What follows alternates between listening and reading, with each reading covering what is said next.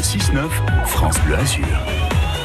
Il est quasiment 7h47 sur France Bleu Azur. Ce matin, on va mettre l'accent sur les sans-abri. L'été est une période très difficile pour eux, surtout sur la côte d'Azur, où ils souffrent beaucoup, notamment hein, de la chaleur. L'Ordre de Malte leur vient en aide avec une initiative innovante, un bus médicalisé qui se déplace dans la ville de Nice sur le principe des maraudes pour soigner les sans-abri. Et pour nous en parler ce matin, nous recevons Fabien Amici de Saint-Louvent, la responsable déléguée de l'Ordre de Malte pour le département des Alpes-Maritimes. Et bonjour à vous. Bonjour. Et merci d'être avec nous ce matin.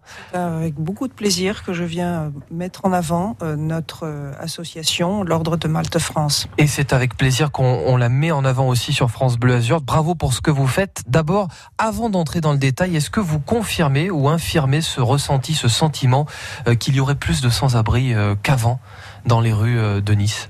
Le, le, nombre de sans-abri dans, dans Nice est impressionnant. Euh, on n'aurait jamais imaginé quand on a commencé à faire cette action euh, rencontrer autant de personnes euh, démunies et très fragiles. C'est de l'ordre de, de, quelle sorte en fin de compte On parle de quel état quand vous dites qu'ils sont fragiles?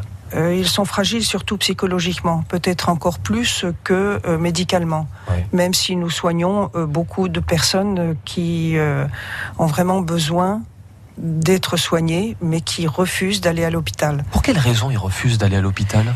Euh, Ils ont très peur d'être enfermés dans un lieu, et en plus, euh, ils ont ils, craignent l'hôpital, ils craignent d'être euh, justement d'être enfermés et le fait d'avoir un, bus ouvert et c'est nous qui allons vers eux.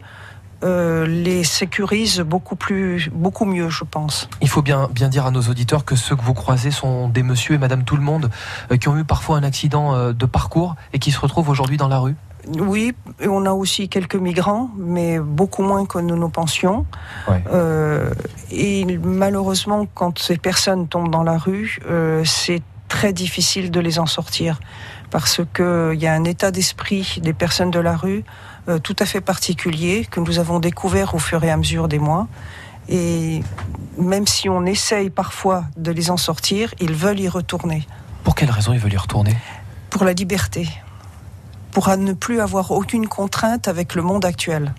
Parce qu'il y a des contraintes aussi à aller dans des centres, à aller euh, notamment euh, solliciter aussi des fois de l'aide Surtout, oui, effectivement, effectivement, parce que nous avons réussi à en sortir un ou deux et à les placer à certains endroits, mais euh, trois jours après, ils sont retournés dans la rue.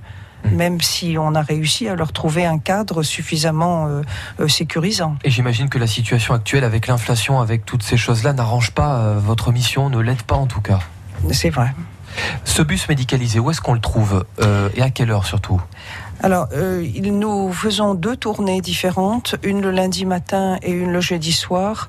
Euh, nous sommes surtout euh, stationnés devant le CCAS, avenue du 15e corps, euh, puisque là, c'est l'endroit où se retrouvent facilement les personnes de la rue, puisqu'elles mhm. ont la bagagerie et elles ont Internet. Et le jeudi soir, parce que nous les accompagnons, nous nous sommes à côté euh, de Monaco Soupe de Nuit qui vient leur servir des repas. Vous êtes complémentaire aussi, c'est ça qu'il faut noter. Combien de consultations en moyenne par maraude alors, nous avons commencé le premier jour en nous disant qu'on allait attendre dans le camion qu'il monte. Et le premier jour, on en a reçu 18 ce qui était euh, absolument incroyable. Et jeudi dernier, 22 euh, personnes en 3 heures sont montées dans le camion. En quelques mois, ça fait des centaines de consultations euh, oui, nous en sommes à 600, euh, plus de 600. C'est difficile de les recenser, de savoir combien ils sont dans la rue aujourd'hui à Nice. On imagine que pour vous, ça représente une, somme assez conséquente. C'est très difficile parce que les personnes de la rue viennent une fois, on ne sait jamais si on va les revoir, on ne sait jamais si le soin qu'on leur a donné va pouvoir se poursuivre. Et donc, euh, effectivement, il y en a de plus en plus dans la rue, je pense. Et vous les revoyez justement? On arrive à les pérenniser. C'est pas évident. Mhm. Euh, parce que pour faire un suivi de médicaments, il faut quand même pouvoir les revoir deux ou trois fois. Il est 7h51, notre invité ce matin, Missy de Saint-Louvent, responsable délégué de l'Ordre de Malte dans les Alpes-Maritimes. Vous prenez quelle pathologie en charge avec ce bus de santé? Alors, ce bus est un, une salle d'auscultation. Donc, effectivement, il y a certaines pathologies que nous ne pouvons pas traiter et nous sommes en liaison avec le, le 15 ou avec les pompiers ou avec euh, euh, toutes les, le SAMU Mhm. pour pouvoir les transporter quand on s'aperçoit que nous ne pourrons pas les soigner euh, correctement dans le véhicule. Mais vous gérez plein de choses dans ce véhicule quand même. Vous gérez euh, la partie dentaire, la partie euh, santé, médecine Non, pas générale. dentaire, pas dentaire, parce que dentaire, c'est, il faut quand même des engins et de- beaucoup d'électricité pour pouvoir les soigner. Vous faites un premier diagnostic et vous envoyez vers des On spécialistes. les envoie vers les urgences dentaires. Mm. Euh, nous sommes en rapport aussi avec une podologue qui accepte de les recevoir dans son cabinet. Mhm. Parce que le problème de pied est quand même très important chez eux. Oh, oh, qui sont les médecins qui font les consultations?